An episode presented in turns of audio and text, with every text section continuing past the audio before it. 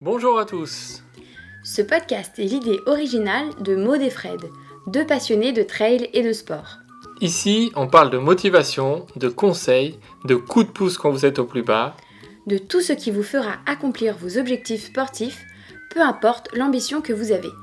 ouf, C'est le podcast pour que vous puissiez souffler. et vous réalisez pleinement dans le sport que vous aimez. C'est parti pour un podcast de Ouf. Ouf, c'est fou qu'on a retourné. Le fou, c'est l'original, celui qui s'écarte de la raison. Mais vous êtes fous Oh oui Mais vous êtes fous Bonjour à tous et bonjour Fred. Aujourd'hui, pas de briefing de course, mais un portrait de ouf. Pour notre premier portrait, nous avons décidé d'interviewer Guillaume Calmette, qui nous fait l'immense honneur de nous parler de sa course qu'il vient de finir, les trois tours de la Fun Run de la Barclay. Oui, Maude, bonjour à tous. Alors, on va parler de la, de la Barclay. La Barclay, c'est une course qui se déroule aux États-Unis, dans le Tennessee, le, le parc de Frozen Head. C'est une course qu'on présente presque comme impossible. Il y a eu depuis euh, 33 ans seulement 15 finishers, sachant qu'il y a 40 participants par année. Donc, je vous laisse faire le, le ratio. Pour être finisher de cette course, c'est simple, il faut boucler 5 tours en moins de 60 heures. Sachant qu'un tour, c'est environ 32 km, et le tour, il faut le terminer en moins de 12 heures. Sur les points de passage, pour prouver que vous êtes bien passé, il faut récupérer des pages de livres qui correspondent à votre euh, numéro de dossard. Et euh, il y en a une dizaine à peu près sur le parcours, donc il faut récupérer ça, et la fin du parcours, c'est ce qui montre que vous êtes bien passé. Mais on va revenir dessus avec euh, Guillaume, qui va mieux en parler que nous, puisqu'il a vécu de l'intérieur deux fois déjà.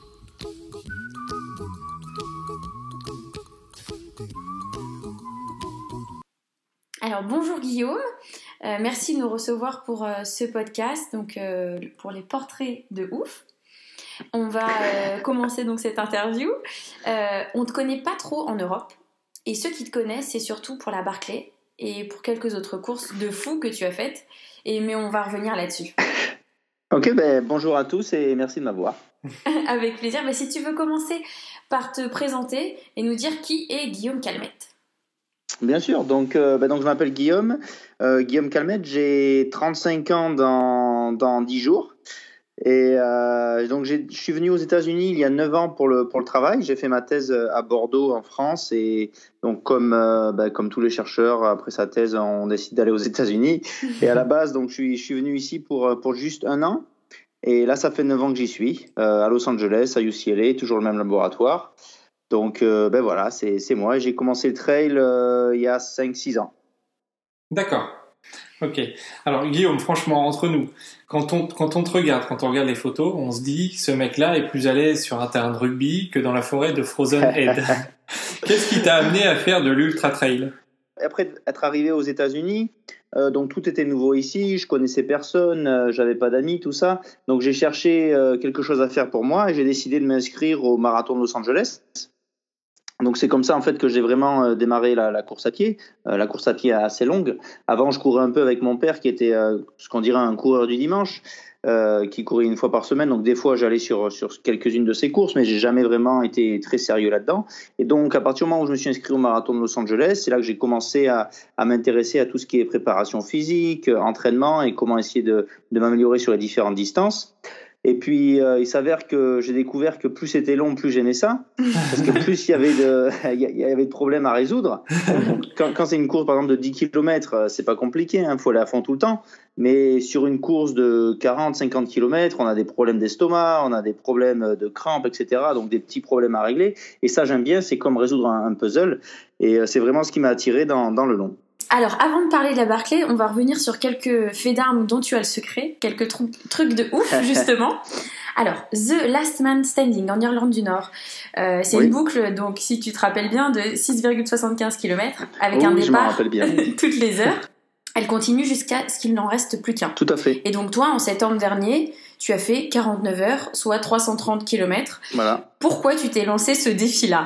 Donc, euh, donc c'était ma seconde course de ce type. Ma première course étant la, la Big Dog Backyard Ultra, qui était aussi une course organisée par l'AS, donc l'organiseur du Barclay.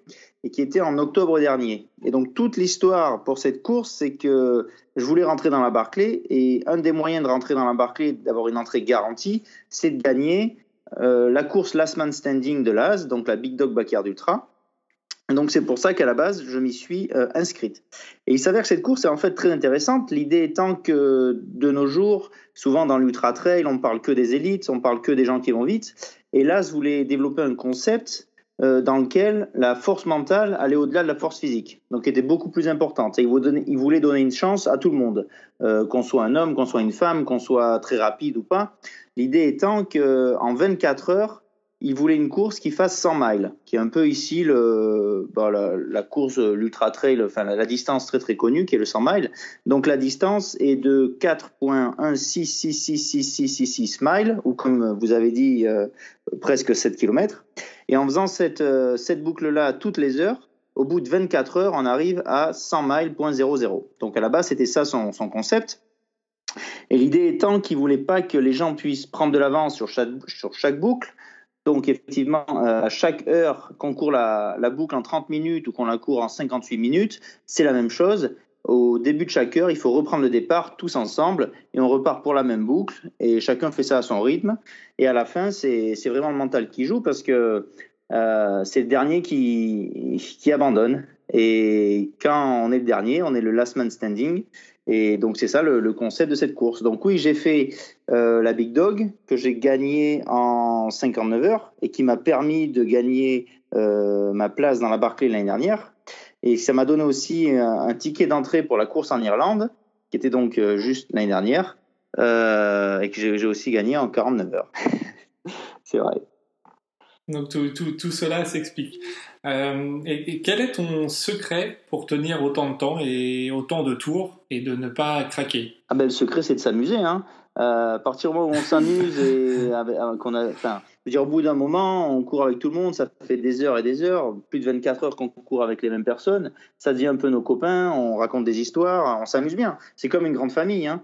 Donc c'est ça qui est aussi très intéressant dans les courses Last Man Standing, c'est qu'on court avec des gens qu'on commence à connaître très très bien, et en même temps, on veut qu'ils abandonnent, parce que s'ils abandonnent, ça veut dire qu'on est plus près de gagner, mais en même temps, on veut pas veut pas qu'ils abandonnent, parce que s'ils abandonnent, ça veut dire que la course va se terminer.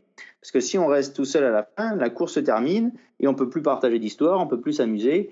Donc euh, je pense que le secret pour vraiment durer longtemps, c'est juste de s'amuser et d'avoir un peu de fun.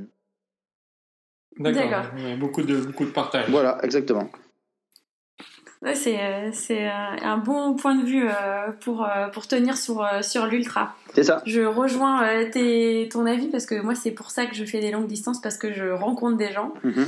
Et, et j'adore en fait. Et c'est vrai que quand on arrive, on se dit bah c'est déjà fini, même si on souffre. Hein. Ah tout à fait, bien sûr. L'aspect physique est toujours là, mais c'est vrai qu'on rencontre des gens, on voit des paysages qui sont assez superbes parce que les distances dont on parle, bon ben il faut plein d'heures pour les pour les couvrir donc on passe à mhm. travers euh, des très belles montagnes à côté de lacs dans des superbes forêts. Donc on découvre en fait c'est vraiment de la découverte. On découvre des gens on découvre des paysages et c'est ça qui est super on a vu aussi que tu as participé à des ultras, on va dire, normaux, oui. euh, comme l'UTMB. Oui, très, Deux fois, d'ailleurs. ah, euh, en 2014, euh, en 29h37 et en 2017, en 31h11. Voilà, c'est ça? C'est ça, c'est ça. Alors, dis-nous comment ça s'est passé? Donc, euh, bah, mon histoire avec l'UTMB, c'est oui, c'est une histoire euh, assez compliquée. Euh, donc, évidemment, l'UTMB, c'est une des premières courses que j'ai vues. En fait, j'ai vu un documentaire dessus et c'était un reportage Eurosport euh, de 2011, et c'est ça qui m'a vraiment euh, fait prendre connaissance qu'il y a des gens qui couraient de telles distances. Et je me suis dit, ça, ça a l'air vraiment extra, ça. Et puis le, reportage était très bien fait, on voyait les montagnes, c'était super beau. Donc forcément, ça donne envie de le faire. Et donc, euh, bah, j'ai décidé que le jour, je voulais faire l'UTMB.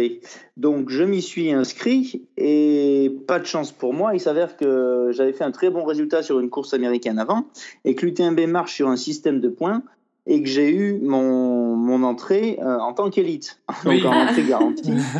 et, et, le problème, c'était que j'avais pas prévu d'être pris dès la première année à la loterie, parce que j'avais une course donc 15 jours avant, en 2014. Ah oui. Ok. Qui était aussi un, autre 100 miles, Angeles Crest 100 euh, miles. Ah, et donc quand j'arrive à l'UTMB, bon déjà je suis euh, un peu fatigué. et voilà. Et euh, ben, tous, enfin, après, là, c'était un grand rêve parce que j'ai couru la, la, première partie euh, dans les, les, 25 premiers kilomètres avec Anton Kuprika, qui était l'idole de l'époque. Oui. Et donc, enfin, c'était vraiment génial. Il y, avait, il, y avait, il y avait mes idoles partout autour de moi. C'était vraiment extra. J'ai pris mon pied. À part que, bon, les, les cuisses sont pas tenues, évidemment.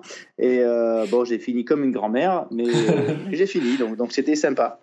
Et donc, après ce, cette petite aventure qui s'était pas très bien passée, je me suis dit, bon, ben, il va falloir que j'y retourne. Et donc j'y retourne en 2016, je crois. 2017. 2017. Euh, 2017, 2017, autant pour moi. Et là, je me dis, bon, ben, je vais pas faire de course avant, je vais faire une grosse préparation juste pour l'UTMB. C'est ce que je fais. Et ben, je cours encore plus lentement. Donc, euh, au final, euh, se demander si l'entraînement, ça sert vraiment. Est-ce que tu, tu as une idée, tu comptes revenir un jour sur, sur cette course pour, pour essayer ah, oui, de faire sûr, beaucoup mieux euh, Oui, oui, bien sûr, ouais. bien sûr. Bah, déjà, c'est un parcours qui est, euh, qui est assez iconique. Hein. Oui. C'est vraiment, vraiment super beau. Quand on arrive, euh, quand on sort de Courmayeur, qu'on monte à Berton et, et qu'on a se levé du soleil sur les montagnes du côté italien, c'est vraiment extra. Donc oui, oui, c'est vraiment une course qui, qui m'attire toujours. Après, c'est vrai que c'est une très très grosse organisation. C'est pas l'ambiance des courses américaines un peu famille. C'est vraiment euh, ambiance business euh, avec beaucoup d'argent qui est en jeu, avec euh, beaucoup de monde, beaucoup de sponsors. Euh, mais bon, à la fois, ça aussi, ça a son charme. Ça fait, euh, ça, ça, fait vraiment grosse organisation à l'américaine, mais en France. Alors qu'ici, aux États-Unis, les courses sont plutôt euh, petites et familles. Donc c'est un peu l'opposé. Mais bon, ce sont deux univers qui, je pense, peuvent s'entendre et qui ont leur charme euh, chacun. Ouais. Bien résumé. On va, on va maintenant venir à la Barclay. Mm -hmm. Comment tu, comment tu en es, comment tu es arrivé à vouloir faire cette course de l'enfer organisée par Laz et à te présenter devant cette fameuse barrière jaune. Voilà, la fameuse barrière jaune. Alors, là, ma histoire avec la Barclay, au début, ma, la première fois dont j'ai entendu parler de cette course, c'est dans un article qui est, euh, qui est sur Internet, qui est du Washington Post, et qui parle de la Barclay comme étant une course très très dure, la course la plus dure au monde. Et donc, bon, euh, j'étais encore très jeune, je commence à lire les chiffres, je vois que la, la, boucle est censée faire 32 km et que les gens ont 12 heures pour faire ça. Ah ben, je me dis, mais comment ça se fait que, bon, que personne n'y arrive, quoi? Oui. Ça a l'air tout facile, tout facile sur papier. Alors, je me dis que les mecs sont des pingouins, c'est pas possible. Et donc, euh, et donc ça m'intrigue un peu, mais au début, bon, je ne suis pas vraiment intéressé à la faire. Et plus je commence à me renseigner sur cette course, plus je me rends compte qu'il y, qu y, a vraiment une histoire derrière et qu'il y a plein de petits problèmes à régler. Et ça, comme, comme je disais, résoudre des puzzles, ça m'attire vraiment. Et le fait que le, ce soit vraiment un mystère pour s'inscrire, ça m'a vraiment attiré. Donc, euh, je me suis mis à faire des recherches, à, à, vouloir savoir quel était ce fameux processus pour, pour s'inscrire à cette course. Oui. Et euh, le jour où j'ai trouvé, je me suis dit, ah ben, du coup, je, je vais pouvoir appliquer, je vais pouvoir euh, essayer de m'enregistrer. Et j'ai essayé de m'enregistrer donc il y a trois ans. D'accord. Et j'ai pas été pris. Ah. J'ai pas été pris du tout. Et alors ça, c'est encore un autre problème à résoudre. Maintenant, je savais comment m'inscrire, mais il fallait trouver une, une façon d'avoir euh, d'avoir son entrée garantie. Et donc c'est là que j'ai appris euh, l'histoire du, euh, du Big Dog Backyard Ultra, que si on gagnait, on avait ce fameux golden ticket, comme ils appellent ici, donc cette entrée garantie. Donc il y a en fait deux autres courses. Donc il y a la, la Barclay Fall Classic, qui est une course en septembre, qui se qui se court dans Frozen Head State Park, donc le même parc où est la Barclay, pour qui le, le vainqueur aura une entrée garantie à la Barclay. D'accord. Ouais. Ainsi que la Big Dog Backyard Ultra, euh, pour qui aussi le, le, vainqueur aura une entrée garantie à la Barclay, qui permettent d'avoir une entrée garantie. Donc je me suis dit, ah, ben, je vais aller faire cette course, je vais essayer de la gagner pour avoir mon entrée garantie. Et donc c'est ce qui s'est passé. Donc j'ai fait ma première expérience avec la Barclay était l'année dernière, où, euh, où là je fais officiellement deux boucles officieusement 3. En fait, ce qui s'est passé, je, je, il me reste 5 km, j'ai juste une descente jusqu'au camp et je suis perdu dans le brouillard et je reste bloqué 7 heures en haut de la montagne. Ouais. Et donc, euh, je suis au-delà des cut-offs et donc même ma troisième boucle ne compte pas. Mm. Et donc ensuite, ben voilà, je, je suis revenu, euh, je suis revenu encore parce que elle est vraiment géniale cette course. Euh, on va revenir à la préparation d'ailleurs de, pour, euh, pour cette course oui. que tu as faite cette année. Donc début 2019, on a un peu regardé ton compte Strava et on a vu que tu avais couru presque 1700 km et 87 000 mètres de dénivelé positif. Ce qui fait une moyenne de plus de 150 km par semaine et 7900 mètres de dénivelé positif. Comment tu gères oui. euh, ton entraînement avec ton boulot? Euh, bon, alors, mon boulot, donc, je suis chercheur donc, à UCLA, mm -hmm. et l'avantage que j'ai, c'est que j'ai pas vraiment d'heure fixe. C'est-à-dire que je peux, enfin, euh, j'ai mon propre laboratoire, Donc à partir du moment où je fais mon travail, je fais les tâches que je dois faire, j'arrange mes heures comme je veux. Donc ça, c'est un gros avantage par rapport, par exemple, à des gens qui doivent aller de 9h à 18h, par exemple, au travail. Et donc, de manière générale, souvent, je, je me lève assez tôt le matin, je vais courir le matin. Mm-hmm. Euh, et, ensuite, ben, le, reste de la journée, c'est au boulot. Et donc oui, cette année, j'ai voulu faire une, grosse préparation. Donc par rapport à l'année dernière, ce que j'ai changé, d'abord, c'est que j'ai mis aucune course entre euh, le 1er janvier et la Barclay. L'année dernière, j'avais un autre 100 miles à Hawaï, Earth 100 euh, miles, mm-hmm. qui en fait m'avait coupé un peu ma préparation au milieu. Et donc là, j'avais décidé de ne pas faire ça et de me concentrer exclusivement sur la Barclay. Donc j'ai essayé de faire du, bah, beaucoup de volume, beaucoup de dénivelé. Euh, j'ai essayé d'être spécifique, donc je suis allé une semaine euh, dans le parc là-bas. Mhm. Euh, ça, ça, n'apparaît pas sur Strava parce que bon, ben, non, la, règle entre dans ceux qui font Barclay, c'est que si on va s'entraîner dans le parc, on ne le poste pas sur Strava. Mhm. donc ça, ça c'est une chose. Et donc oui, donc j'ai essayé de de m'entraîner beaucoup, d'être plus près que l'année dernière, mais bon, c'est toujours pas passé, hein, mais j'ai espoir. L'année prochaine, ça passera sûrement. Et alors, est-ce que euh, quand tu donc quand tu inscris, tu as ton ticket d'entrée donc sur la Barclay, oui. est-ce que tu sais qui sont les inscrits et est-ce que vous pouvez vous donner ou est-ce que vous vous en donnez des conseils euh, entre participants avant le départ? Tout à fait. Alors, ce qui se passe pour la Barclay, c'est assez euh, intéressant comme, comme processus d'entrée, c'est qu'on doit envoyer à un certain moment dans l'année une lettre donc à l'organisateur de course. Et ensuite, quelques jours après, on reçoit un email qui dit oui ou non, euh, enfin qui dit oui. je ne crois pas que si on si n'est pas pris, je ne pense pas qu'on reçoit quelque chose qui dit ouais ben voilà, je suis désolé, vous êtes admis dans la Barclay, vous allez souffrir, etc., etc. Enfin, c'est une lettre assez assez rigolote, connaissant le personnage. Et donc on reçoit cette lettre et l'étape d'après est d'aller s'inscrire sur un groupe Facebook, qui est un groupe secret, où il y aura tous les participants. Et en fait, via ce groupe, l'organisateur de course transmet toutes les informations de course. Donc ce qui est euh, autorisé, ce qui ne sera pas autorisé, les dernières informations, etc., etc. Donc on sait qui est dans ce, dans ce groupe Facebook. Donc on connaît euh, les autres participants et du coup oui on peut on peut s'écrire, on peut se donner des conseils. Certaines personnes posent des questions sur ce groupe, les anciens de la course euh, répondent et donc hein, tout le monde voit en, gros la même chose. C'est comme un gros tableau de bord avec plein de questions et plein de mhm. réponses. D'accord, ok. donc ça c'est ça c'est pas mal. Je pense que ça mhm. doit ça doit en aider euh, quelques uns. Tout à fait. Alors on sait, on sait, on sait où euh, du coup on a, on a l'impression qu'on n'a pas vraiment le droit d'aller repérer le parcours avant, parce que euh, pour la petite histoire, je crois qu'il y a un Français il y a deux ou trois ans qui avait été euh, pris sur le parcours mhm. et qui avait été disqualifié avant le, avant même le départ. Tout à fait. donc sachant que le, parcours change un peu tous les ans, comment toi tu fais pour pour te préparer et pour t'imaginer sur le terrain? Donc donc la Barclay c'est à peu près euh, un tiers du parcours est sur les trails publics. Donc déjà, une chose importante à savoir, c'est que si vous allez vous entraîner dans le parc, vous ne pouvez vous entraîner que sur les trails qui sont publics, donc les trails officiels du parc.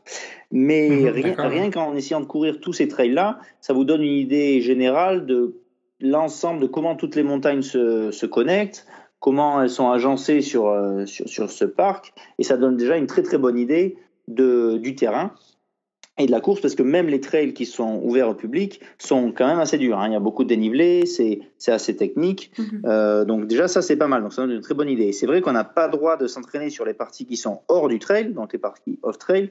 Et si on fait ça, on est et qu'on se fait euh, qu'on se fait piéger, enfin qu'on se fait découvrir, euh, ben on est disqualifié.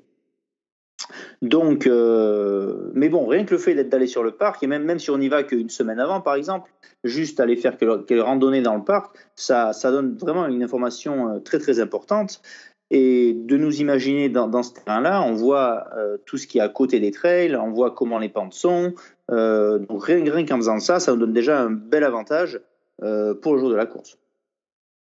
D'accord, ok. Bon, bah, ça, c'est bon, à savoir, pour ceux qui veulent le faire euh, les prochaines années.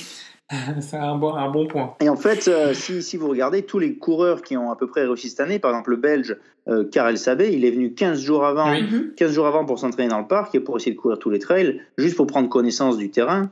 Greg Hamilton a fait pareil.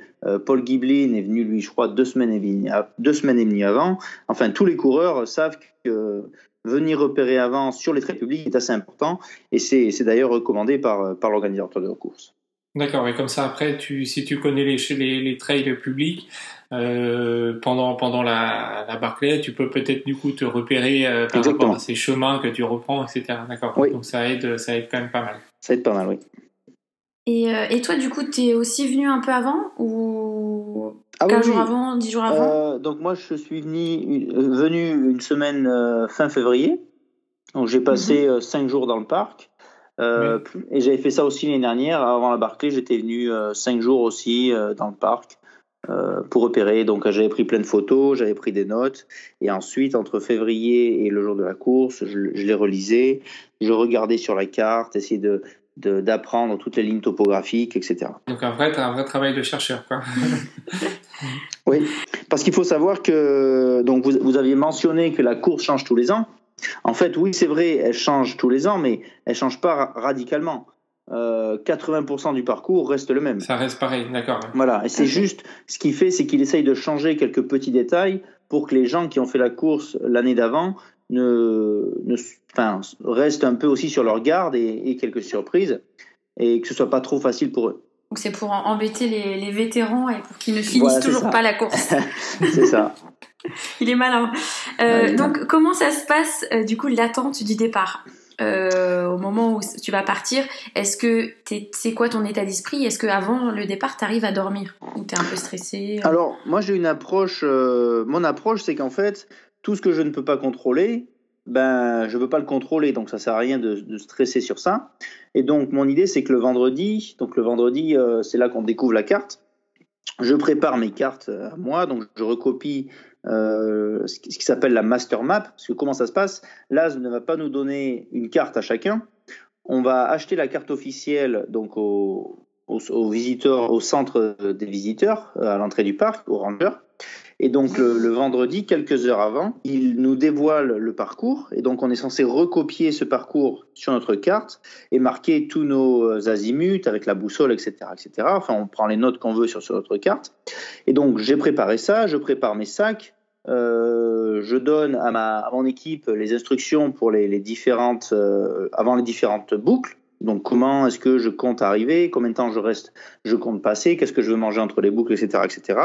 Mais ensuite, bon ben je suis pas trop affecté par l'idée de ne pas savoir le départ de la course parce que de toute façon c'est quelque chose que je ne contrôle pas. Donc si je contrôle pas, ben c'est pareil pour tout le monde et j'essaie de dormir. Et si je me fais réveiller en pleine nuit, je me fais réveiller en pleine nuit. Et si le départ n'est que le lendemain matin, ben ce sera le, lendemain matin. C'est je stresse pas trop euh, pour ça. D'accord. Parfait. très beau. Ça, tout, tout, a l'air facile. Hein, c'est ça. Ben, oui, en fait, quand on y pense, c'est assez facile. Hein. On attend juste, et puis bon, c'est le départ, euh, c'est le départ. C'est vrai. Alors, sur, le terrain, comment, comment tu te repères tour après tour? Est-ce que, est que vous avez le droit de faire des signes, des marques dans les arbres, des trous dans le sol? Comment, comment toi tu fais sur le terrain? Alors, euh, faire des signes, des marques, etc., ça c'est interdit. Comment donc Il faut savoir que le, à la base, la Barclay, donc qui est un parcours qui n'est pas balisé, n'avait pas cette histoire de livre à aller chercher. À la base, l'idée étant, bon, ben il, donnait le parcours aux coureurs et il leur faisait confiance. À part qu'en fait, il s'avère que certains coureurs se, sont perdus et pensaient qu'ils qu'ils avaient fait la boucle alors qu'ils ne l'avaient pas fait, etc., etc. Donc, ils ont cherché un moyen de faire prouver aux coureurs qu'ils sont bien passés à cet endroit-là. Et c'est là que l'idée des livres est venue. Donc, cacher des livres à certains points clés du parcours. Et chaque coureur doit arracher la page de son dossard pour chaque boucle pour prouver qu'il était à cet endroit-là. Mais en fait, ces bouquins-là, ils sont à des endroits qui sont par exemple le sommet d'une montagne ou euh, à l'intersection de, de, deux fleuves, etc., etc. Donc, ce ne sont pas des endroits piégeux. À la base, c'est pas censé être euh, euh, une course d'orientation, essayer de trouver le livre. C'est juste, ils sont là pour prouver qu'on est passé sur ce passage. Exactement, d'accord. Donc, donc le, le, parcours, en fait, est assez logique. Et on, on, monte une montagne, on descend, on en remonte une autre, etc., etc. Donc le parcours en soi n'est vraiment pas un parcours d'orientation. L'orientation est minimale. Et on se repère euh, par rapport aux crêtes, on se repère par rapport aux différents euh, drainages des, euh, ruisseaux, etc. etc. Donc c'est comme ça sur le parcours, surtout qu'on qu'on voyage. Et on essaye, surtout sur la première boucle, où on essaye de rester en groupe pour qu'il y ait beaucoup plus de personnes, beaucoup plus d'yeux pour trouver les nouveaux livres.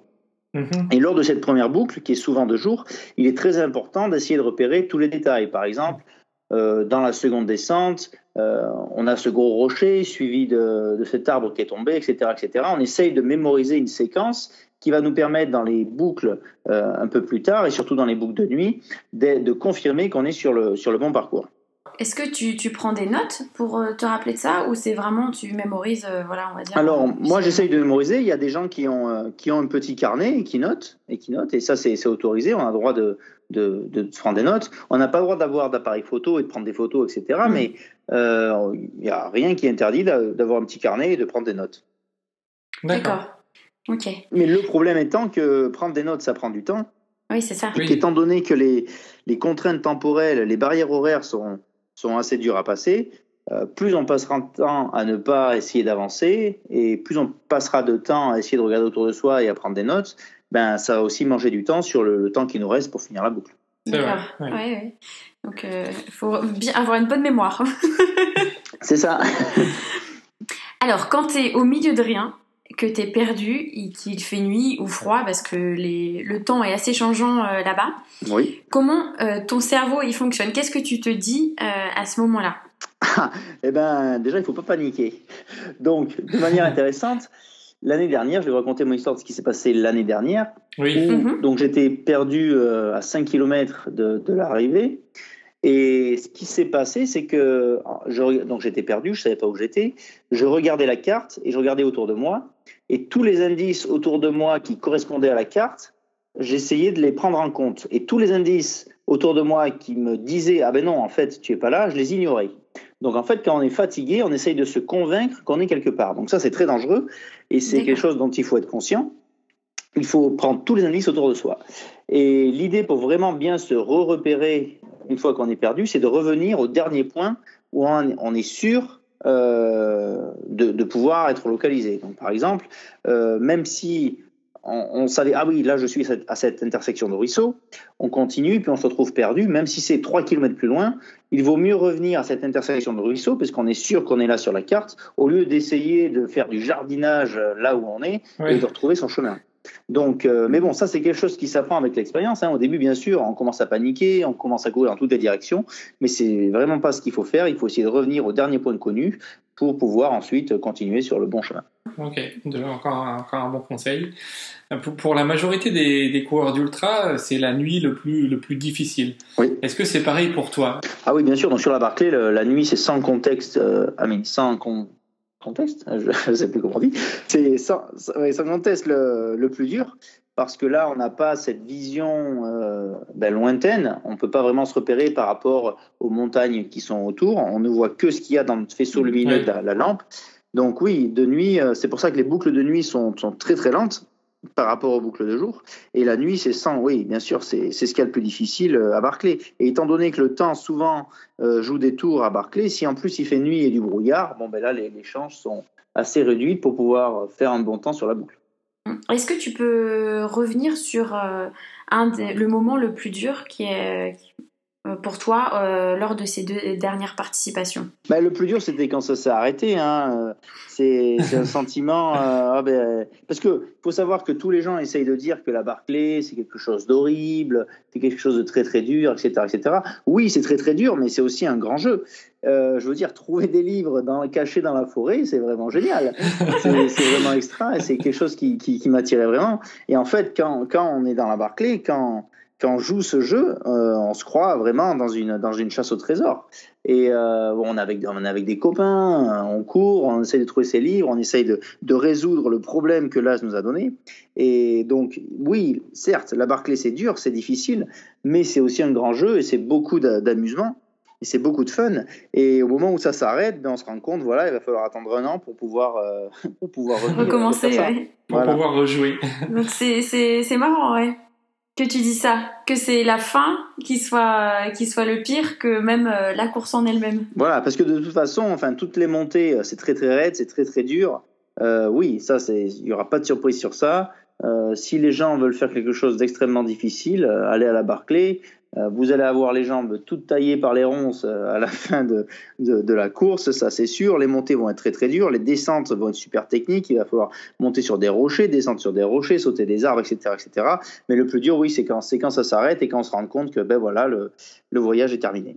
D'accord, c'est quand même très intéressant parce que euh, c'est pas du tout le, le, effectivement le regard qu'on a euh, ici sur cette ouais. course. Quoi. Donc c'est Ben, c'est sûr parce que tous les tous les journalistes, tous les médias essayent de de enfin, appuyer la- l'histoire de la course avec cette histoire du, euh, du meurtre de Martin Luther King et de la personne qui a essayé de s'échapper de cette prison, etc. Ils, ils ne mettent en relief que l'idée noire en fait de Ouais, la course. la course, c'est c'est vraiment c'est vraiment un grand jeu. hein. Ouais. bon, bah, ça au moins on, aura appris ça, euh, on aura appris au moins ça. Oui, et c'est pour ça que les gens reviennent chaque année, ils essayent de revenir chaque C'est année. vrai, oui, Je oui, veux dire, si vraiment ce serait horrible, euh, les gens qui l'auraient fait une fois ne voulaient plus revenir. c'est vrai. Et sinon, toi, quand ça fait 30 heures que tu cours, 30 heures, 40 heures, co- comment tu es Est-ce que tu, tu penses à des choses? Est-ce que tu écoutes de la musique? Est-ce que tu écoutes des podcasts? Comment, comment tu es, toi? Alors, euh, cette année, la musique a été interdite. Donc, chaque année, en plus de changer le parcours, il ajoute des, des petits twists, il a euh, des petites choses qu'il interdit. Donc, au début, par exemple, les altimètres étaient autorisés, donc maintenant c'est interdit. Euh, donc, la, la musique était autorisée, maintenant c'est interdit. C'est ce qu'il interdit cette année, c'était la nouveauté, D'accord où il voulait vraiment euh, que les coureurs soient dans leur propre tête. Je pense que c'est euh, une façon à lui de nous mettre, euh, de nous enfermer nous-mêmes dans notre propre bulle, etc. Donc il n'y avait pas de musique. Donc en fait, euh, bon, moi j'ai la chance que ben, je me raconte beaucoup d'histoires hein, dans ma tête. Je me sens jamais tout seul. je me sens jamais tout seul et euh, ben, je trouve pas ça super long. Je vois pas le temps passer en fait, hein. Parce qu'à chaque fois on se concentre sur le prochain, sur le prochain livre et le parcours jusqu'au prochain livre. Donc ça c'est très facile à se focaliser sur ça. Et donc c'est par petites étapes comme ça. Donc oui, j'ai pas de problème euh, de, de m'ennuyer ou, ou rien du tout. mental, euh, mental d'acier en tout cas. Bah, c'est pas vraiment mental d'acier, c'est, euh, je sais pas. Enfin, moi, ça me, je trouve ça, je trouve ça assez rigolo. Et alors, est-ce que, donc vu que tu te racontes des histoires, est-ce que pendant chaque tour, tu réfléchis à ce que tu vas dire quand tu vas retrouver Laz, quand tu vas lui donner tes, tes pages? Non, du tout. Mais par contre, j'essaye de m'imaginer qu'est-ce qu'il va me dire quand, quand je vais arriver, parce qu'il a toujours un petit mot sympa quand on arrive. Euh, un petit mot euh, avec de l'humour, hein. par exemple, euh, il peut arriver et dire ah ben t'as pris ton temps, euh, t'as ramassé des fleurs ou quoi, enfin des choses comme ça. Donc il est euh, bon, c'est toujours une relation assez rigolote, assez humoristique avec lui. Donc euh, oui, mais j'essaye pas de réfléchir à ce que je vais lui dire. Non, je je fais pas ça. Par contre, ah, je pense par exemple, ok, j'essaye de, de calculer le temps qui me reste, que, que- combien je vais avoir, est-ce que je peux me permettre de ralentir, est-ce que je peux me permettre de m'arrêter pour remplir ma bouteille au ruisseau, etc., etc. Cette année, tu, tu as raté la, la barrière horaire d'un peu plus de 3 minutes hein, pour, pour pouvoir Oui. partir sur le quatrième tour. Est-ce que c'est quelque chose qui te reste au travers de la gorge ou tu te dis que de toute façon tu pouvais pas faire beaucoup mieux? Alors, euh, est-ce que ça me reste au, au niveau de la gorge? Oui et non. Euh, donc déjà, bon, faut être réaliste. J'aurais passé cette barrière horaire. Je l'aurais passé même 5 minutes avant, comme on fait Karel et Greg. Il n'y avait aucune chance que je termine la quatrième dans les temps. D'accord. Parce que c'était une boucle de nuit. C'était une boucle de nuit, donc forcément ça aurait été très lent. Et la boucle aurait pris euh, 15 heures euh, au minimum. Donc j'aurais jamais passé la, la barrière horaire de la quatrième boucle. Par contre, euh, ça me reste donc sur ça, j'ai pas vraiment de regrets parce que je savais que de toute façon la course était terminée depuis un moment, euh, je peux ainsi dire. Après le deuxième tour, déjà en n'ayant que trois heures d'avance, donc deux heures d'avance sur les barrières horaires, je savais que ça allait être difficile. Donc il n'y a pas de regret sur ça. Par contre, le, le regret c'est que ben, la course s'est arrêtée et que du coup je n'ai pas pu bénéficier d'une autre boucle supplément- supplémentaire, donc d'une expérience supplémentaire sur le parcours. Parce qu'en fait, il faut savoir que vu que les- la majorité du parcours est hors trail, la seule façon de s'entraîner sur le trail, euh, sur le parcours de la Barclay, Mhm. c'est pendant la course. Donc plus on peut passer de temps sur cette course, euh, mieux c'est. Et là, c'est vrai que bon, j'ai raté une petite opportunité en, en ayant une expérience supplémentaire de nuit en, sens, en boucle en sens inverse, ce qui aurait été, ce qui aurait été vraiment pas mal pour, euh, pour, pour l'année prochaine. D'accord. Donc plutôt, tu vois ça plutôt comme un entraînement pour les prochaines années. Oui, parce que bon, là, je, je me. Voilà, il faut pas se voiler la face. Hein, j'aurais jamais passé. euh, J'aurais jamais pu faire la, la boucle en 12 heures, hein, surtout de nuit, euh, quatrième boucle. Il m'aurait fallu euh, passer la barrière horaire, pas en 36 heures, mais il m'aurait fallu arriver en, en 31 ou 32 heures pour avoir réalistiquement une, chance de faire la 4 et la 5. on, imagine qu'on a dû te donner des, conseils avant la course. Quel a été le plus mauvais conseil que tu as entendu? Euh, ben, Le plus mauvais conseil, donc il y a des gens forcément, y a, comme il n'y a que 40 personnes qui, qui sont acceptées dans la Barclay, euh, si on abandonne avant la course, ça laisse la porte ouverte pour quelqu'un d'autre. Donc euh, le plus mauvais conseil que j'ai entendu, c'est ah ben de toute façon ça sert à rien de la tenter, euh, il vaut mieux que tu laisses ta place. Donc abandonner, abandonner avant même de prendre le départ. Voilà, c'est ça. Mais sinon, oui, les conseils qui sont donnés par les vétérans sont souvent très bons. Euh, je veux dire, on est vraiment, on sait très bien qu'on va tous être dans la même galère et on essaye vraiment de donner des conseils qui sont, qui sont réalistes et qui sont, qui sont vrais. Est-ce que entre Français, vous vous donnez euh, des coups de pouce ou c'est, euh, c'est toute nationalité confondue? Non, non. Quand, enfin, dire, entre Français, on s'entend très très bien. En tout cas, chaque année à la Barclay, donc il y a, y a un gros mhm. groupe de Français entre 4 et 4 et 6 personnes. Donc ça, c'est vraiment sympa. Et euh, non, non, il y a, y a, enfin, que ce soit français ou autre nationalité, euh, tout le monde s'entraide. Euh, c'est vraiment une très très bonne ambiance. C'est vraiment une ambiance famille dans ce camp, parce qu'au camping, donc ce camping est très petit, c'est dans la forêt, on est, on est isolé, il n'y a pas de, de, signal pour le, pour le mhm. téléphone, donc on ne peut pas communiquer avec l'extérieur. Donc tout se passe dans ce petit camp, et donc le camp en lui-même a une capacité de, je dirais, 60-80 personnes avec toutes les équipes, etc. Et donc c'est vraiment une grosse famille, et quelle que soit la nationalité, ben, c'est vraiment, on essaye de s'entraider, on essaye de se donner des conseils, on réfléchit ensemble sur la carte, sur quelle euh, ligne sera la meilleure pour descendre une montagne, etc. etc. Donc français ou non, c'est la même chose. Est-ce que euh, sur les, donc, tes deux participations, euh, est-ce qu'à un moment ou plusieurs moments, tu as, tu as craqué? C'est-à-dire tu t'arrêtes, tu t'assois, tu pleures, tu cries Est-ce que ça t'est arrivé? Euh, non, ben la, seule fois où j'ai vraiment euh, craqué je me suis vraiment arrêté, c'est donc, l'année dernière, quand j'ai vu que la barrière des, des 40 heures était passée, donc j'avais même pas une chance de valider la fun run, parce qu'en fait, comment ça se passe? Pour partir sur les 5 boucles, il faut arriver à faire chaque boucle en moins de 12 heures. Donc les, les barrières horaires sont 12 heures, 28 euh, heures, non, 12 heures, 24 heures, 36 heures, 48 heures et 60.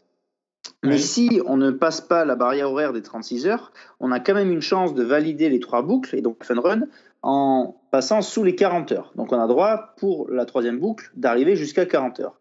Et donc l'année dernière, quand je me suis perdu, euh, à partir du moment où j'ai vu sur la montre le, 40, de 40 heures, bon j'ai fait ça sert à rien d'essayer maintenant de, jardiner, je vais essayer d'attendre le lever du soleil et que le brouillard parte. Et donc je me suis, euh, j'ai essayé de dormir sous un rocher, dans une petite caverne que j'ai trouvée en haut de la montagne. Euh, ben, j'y suis pas arrivé, mais c'est à peu près oui, le moyen moment où j'ai où j'ai le plus craqué entre guillemets. J'ai pas vraiment craqué, mais c'est là que j'ai dit bon ben voilà, il n'y a plus d'espoir, euh, je, vais me poser et attendre. Donc là, tu as tu as essayé de dormir euh, l'année dernière. Est-ce que cette année tu as, tu as eu le temps de dormir ou Non, non. Non, non, du tout. Bah, on n'a pas vraiment le temps. Donc la première boucle, on l'a fait assez vite, en 8h30 avec John Kelly. Ensuite, sur la deuxième, même si on met 12 heures euh, et demie, ben on n'a vraiment pas chômé, c'est juste qu'il faisait nuit et qu'on a, eu, euh, on a eu des petits problèmes de, pour s'hydrater, donc on a dû s'arrêter pas mal à des ruisseaux pour boire. Mais euh, donc là non plus, on n'a pas dormi. Et ensuite, le, temps passé, on était juste 2h30 à 3h avant la barrière horaire, donc je savais que ce temps accumulé, il fallait essayer de le préserver et de partir vite, vite sur la, sur la troisième boucle. Donc oui, on n'a vraiment pas eu le temps de dormir.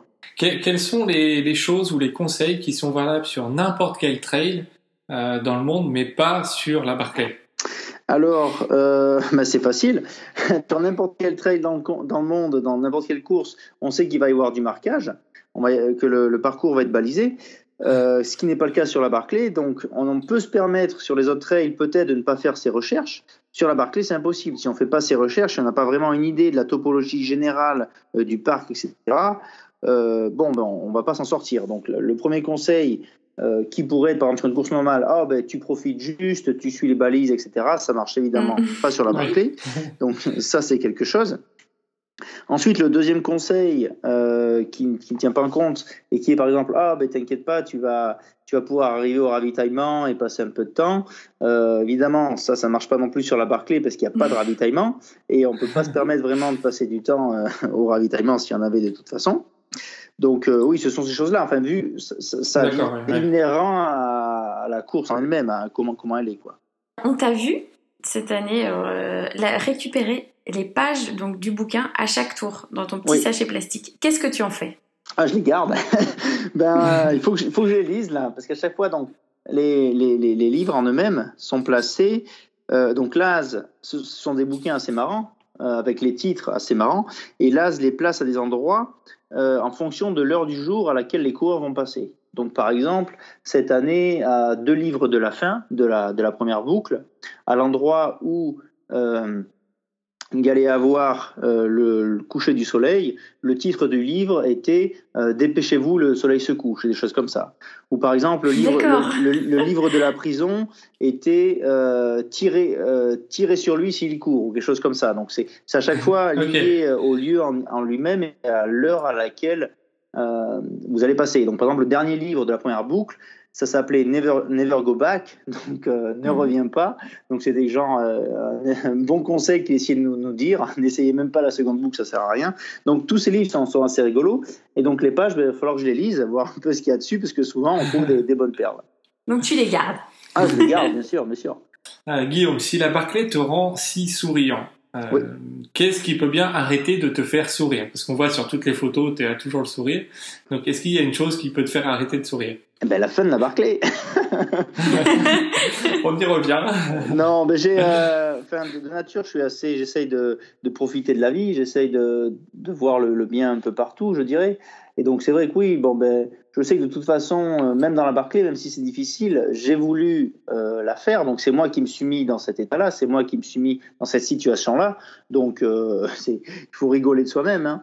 Euh, et c'est vrai que bon, ben, de nature, je n'ai pas grand-chose qui ne font pas sourire.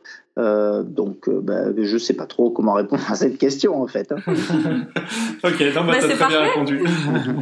On avait annoncé qu'on qu t'aurait en podcast donc, sur les réseaux sociaux et on a demandé oui à, aux auditeurs de nous donner des idées de questions. Et on en a gardé une qu'on aime bien. Alors, et, écoute ah. bien, c'est pourquoi partir avec la casquette à poids de meilleur grimpeur?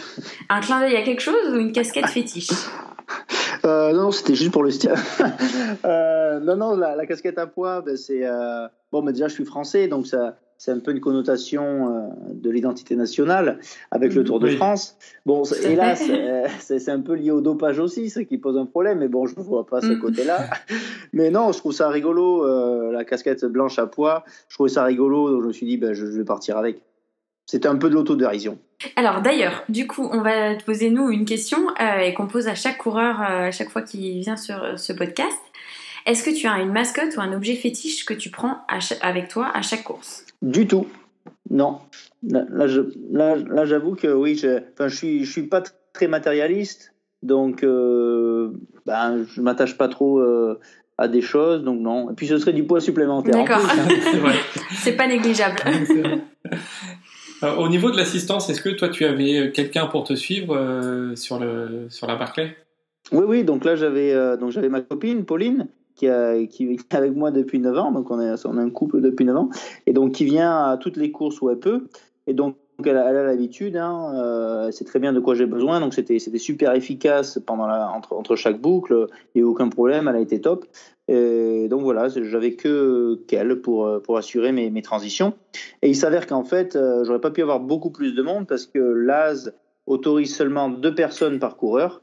Euh, donc on peut pas, par exemple, amener toute sa famille, euh, comme, comme, sur les autres courses, euh, etc. Parce que le camp ne, ne, supporte pas la capacité, enfin il n'y aurait pas la capacité d'héberger tant de monde sur, sur le camp. Donc on a limité à deux personnes et moi je suis juste venu avec, avec Pauline. Et comment du coup ça se passe pour, pour les suiveurs et combien de fois ils peuvent vous voir sur le parcours? Est-ce que c'est que à la barrière jaune ou il y a deux, trois autres endroits où ils peuvent vous voir?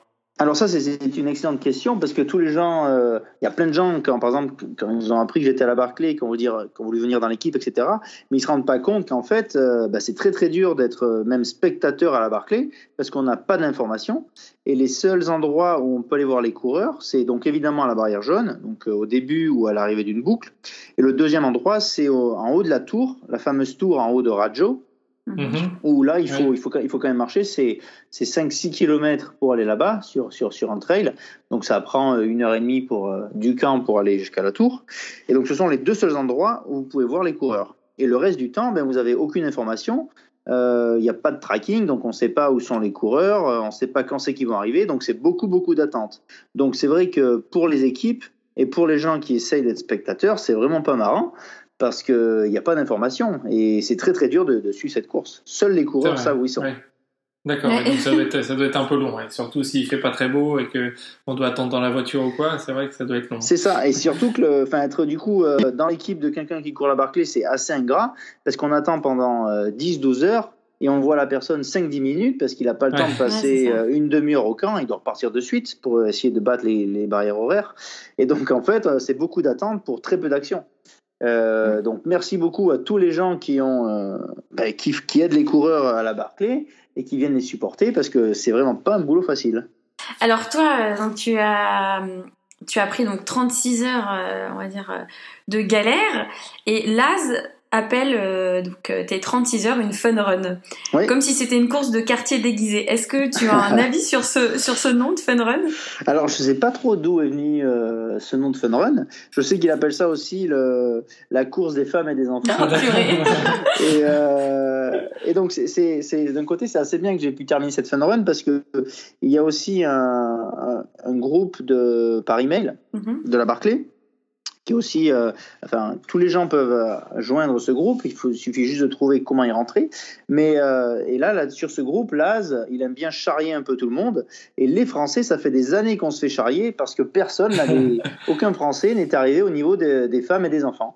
Donc là, finalement, c'est fini. Donc ça, c'est très bien parce qu'on a fini la fun run.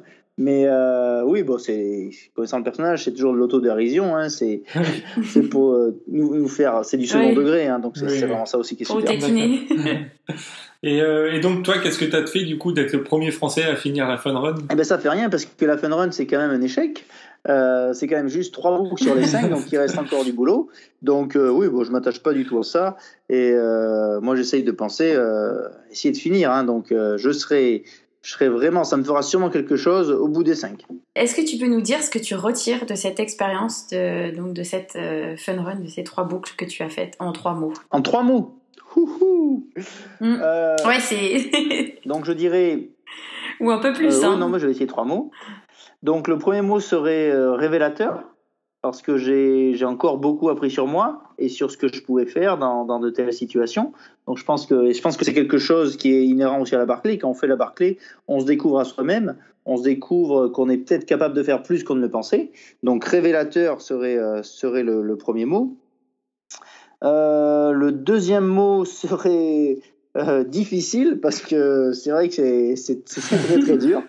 Et, euh, et même si c'est rigolo, tout ça, c'est vraiment très très dur. Et le troisième mot, ce serait partage, parce que c'est encore une belle aventure humaine avec euh, bah, beaucoup de copains. Je me suis fait des, des nouveaux amis, j'ai rencontré des nouvelles personnes. Euh, on a tous raconté nos histoires et c'était un beau partage au camp, même après la course. Il faut savoir que quand la course, la Barclay en elle-même se termine, en fait, ça se termine pas vraiment parce que tout le monde se rassemble autour du feu, tout le monde raconte ce qui s'est passé, on partage les histoires, etc. Donc partage, ce serait, ce serait vraiment le, le troisième mot. Oh, Vraiment sympa, ça, ça donne presque envie. hein, Ouais. comme ça. Ben, j'espère bien. Alors on va, on va tenter notre chance, Guillaume. Est-ce que tu connais euh, l'adresse mail de Laz Parker? Oh oui, je donne l'adresse mail de Las Parker. Ok.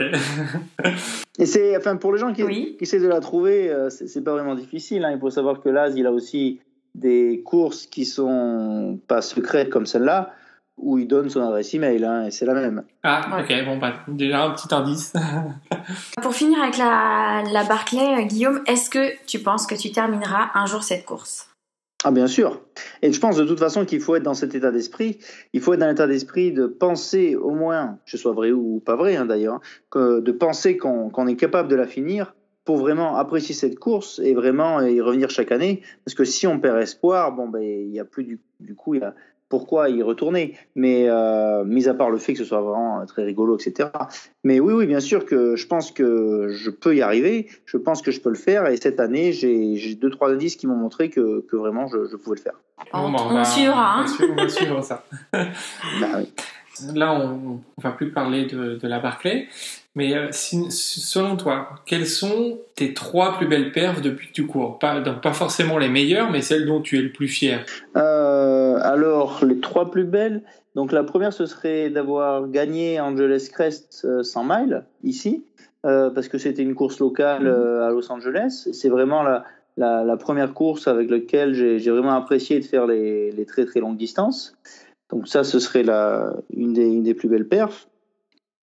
Euh, ensuite, évidemment, la, la, Big Dog, parce que la Big Dog Backyard Ultra est donc 59 heures, parce que c'était vraiment la, la, première fois que je me rendais compte que ben, je pouvais courir vraiment très très très longtemps et, et sans sommeil.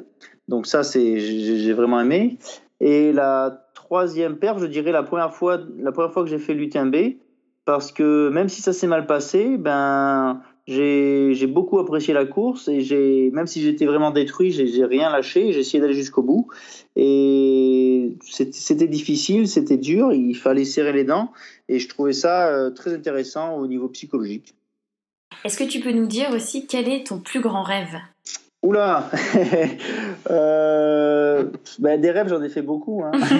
euh, ben, ce serait. Euh, voyons, quelle, quelle course? J'aimerais bien faire la hard rock. Ben, mon grand rêve, ce serait, ce serait d'avoir. Que ce soit une course ou non, mais de pouvoir euh, profiter le plus longtemps possible, de pouvoir courir dans des paysages magnifiques, etc. Et donc, que ce soit sur une course comme la hard rock, où là c'est vraiment super, vraiment super beau, ou, euh, ou autre, par exemple autour du Mont Rainier, ou Des, des, des, des, voyages comme ça, des trails mythiques comme ça, le Pacific Crest Trail, mmh. euh, euh, aller en Nouvelle-Zélande, courir. Donc c'est plutôt le, mon plus grand rêve, ce serait oui continuer à voyager et, et courir et découvrir de, de, nouveaux endroits. En gros, ce que vous faites, quoi. Ouais, c'est ce que j'allais dire. voilà. C'est ça, c'est.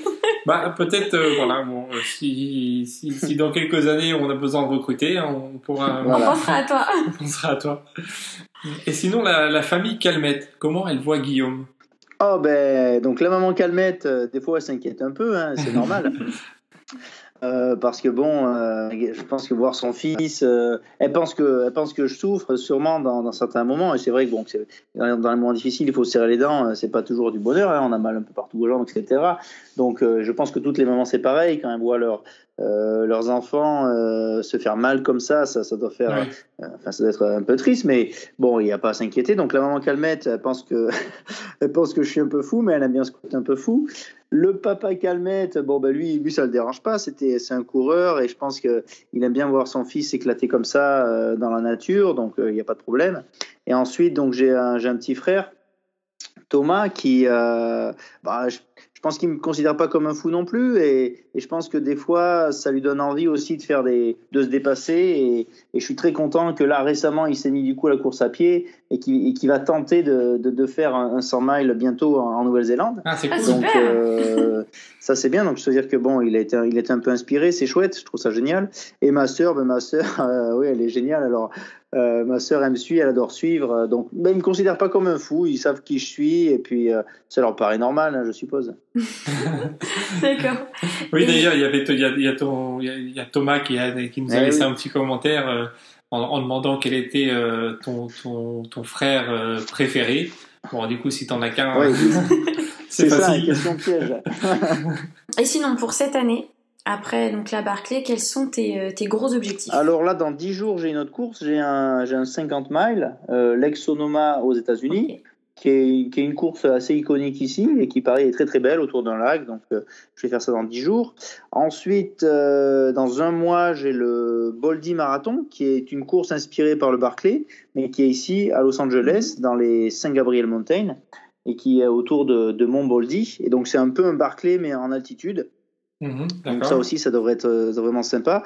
Et ensuite, j'ai un gros gros objectif euh, mi-août qui est donc ma première course de 6 jours. Ok où là, euh, donc l'idée étant que c'est une course de, c'est une track de 500 mètres sur lequel euh, ben, il faut essayer de faire le, la plus longue distance pendant 6 jours. Et oh le record du monde est, est, détenu par Yanis Kouros, euh, qui est 644 miles, ah oui. donc qui est plus de, plus de 1000 km. Euh, si on parle en kilomètres, et la, la, meilleure performance française est 642 miles, donc presque le record du monde. Donc, ben, moi, je vais essayer d'aller au moins de dépasser les 600 miles. Euh, m'approcher de cette marque-là, ce, ce, serait bien, donc euh, on verra. Mais bon, ça, ça va être c'est excitant parce que c'est ma première course de six jours, donc c'est quelque chose de nouveau, c'est quelque chose qui, euh, qui m'intrigue à la fois, et ben, je vais essayer, et puis on verra si ça se passe bien. Je vois que tu es un adepte des, des courses euh, avec beaucoup beaucoup de tours et beaucoup de fois la même chose. Ben, je, je, suis un adepte des, des, choses nouvelles en fait, et donc là comme c'est tout nouveau, c'est c'est pas c'est pas une autre course par exemple de 100 miles, on sait qu'on va terminer, etc. Là, sur une course de 6 jours, du coup, j'ai jamais fait ça. je sais pas vraiment de quoi je suis capable sur cette distance et sur une telle durée. Là, forcément, il va falloir dormir un moment ou l'autre. Mhm. Donc, Oui. c'est plein de stratégies euh, euh, bah, que je connais pas encore et à laquelle je suis, je suis assez intrigué et je suis assez excité pour ça. Donc, euh, ben, on verra comment ça se passe. hein. Et donc après, un peu de repos quand même? Et donc après, ben, j'ai rien jusqu'en euh, en octobre où j'ai la, la Big Dog Backyard Ultra encore. Est-ce que, euh, par exemple, un, un, un des Géants, où Ah, c'est du coup 330 km, où là c'est sur, voilà, on, on a cru comprendre que tu aimais bien le très long et souffrir, enfin souffrir ou prendre du plaisir pendant longtemps. Donc est-ce que c'est un objectif un jour Ah ben bien sûr, ça c'est ben, ça c'est aussi c'est une des une des courses qui est sur ma liste, le Tour des Géants. En plus cette année ils ont une course spéciale euh, qui est le Tour des Glaciers, Oui. je crois, Oui. euh, qui a l'air encore mieux. Mais bon, le problème c'est qu'il fallait avoir fini le Tour des Géants pour pouvoir s'inscrire. Mais oui, le Tour des Géants c'est euh, c'est quelque chose que j'aimerais faire et j'ai j'ai un copain Joe Grant qui l'a fait plusieurs fois et qui m'en a parlé. À chaque fois qu'il parle, il a il a des étincelles dans les yeux, ça donne ça donne vraiment envie. Et euh, bon, ça c'est sûr que ça c'est sûr que j'aimerais le faire. hein. Euh, Fred l'a fait euh, et moi euh, qui suis pas encore prête à faire des longs, il m'en parle à chaque fois et c'est pareil, ouais, il a des étincelles dans Ah les ben. yeux. C'était euh, Ah mais c'est assez mythique hein. Eh oui, oui, Donc oui, cette année pour, euh, enfin j'ai failli m'inscrire. Le problème c'est que bon septembre va être une période un peu compliquée pour moi. Euh, donc je ne savais pas si j'allais être disponible ou pas encore. Il y a, donc euh, ben, j'ai décidé de ne pas m'inscrire, mais c'est sûr que je vais le faire. euh, je vais m'inscrire l'année prochaine. Après est-ce que je serai pris, je sais pas. Mais je Ouais. sais que cette année par contre John Kelly, John Kelly l'a fait. Donc le, le dernier finisher de la Barclay fait cette course cette année. Donc ça va être intéressant à suivre. Ok, bon, bah, on, va suivre, on va suivre ça aussi. On en a bientôt fini pour, pour le podcast. Est-ce que tu as un dernier mot pour les auditeurs qui nous écoutent Ne vous limitez pas à ce que vous pensez euh, que vous pouvez faire. On, peut toujours plus.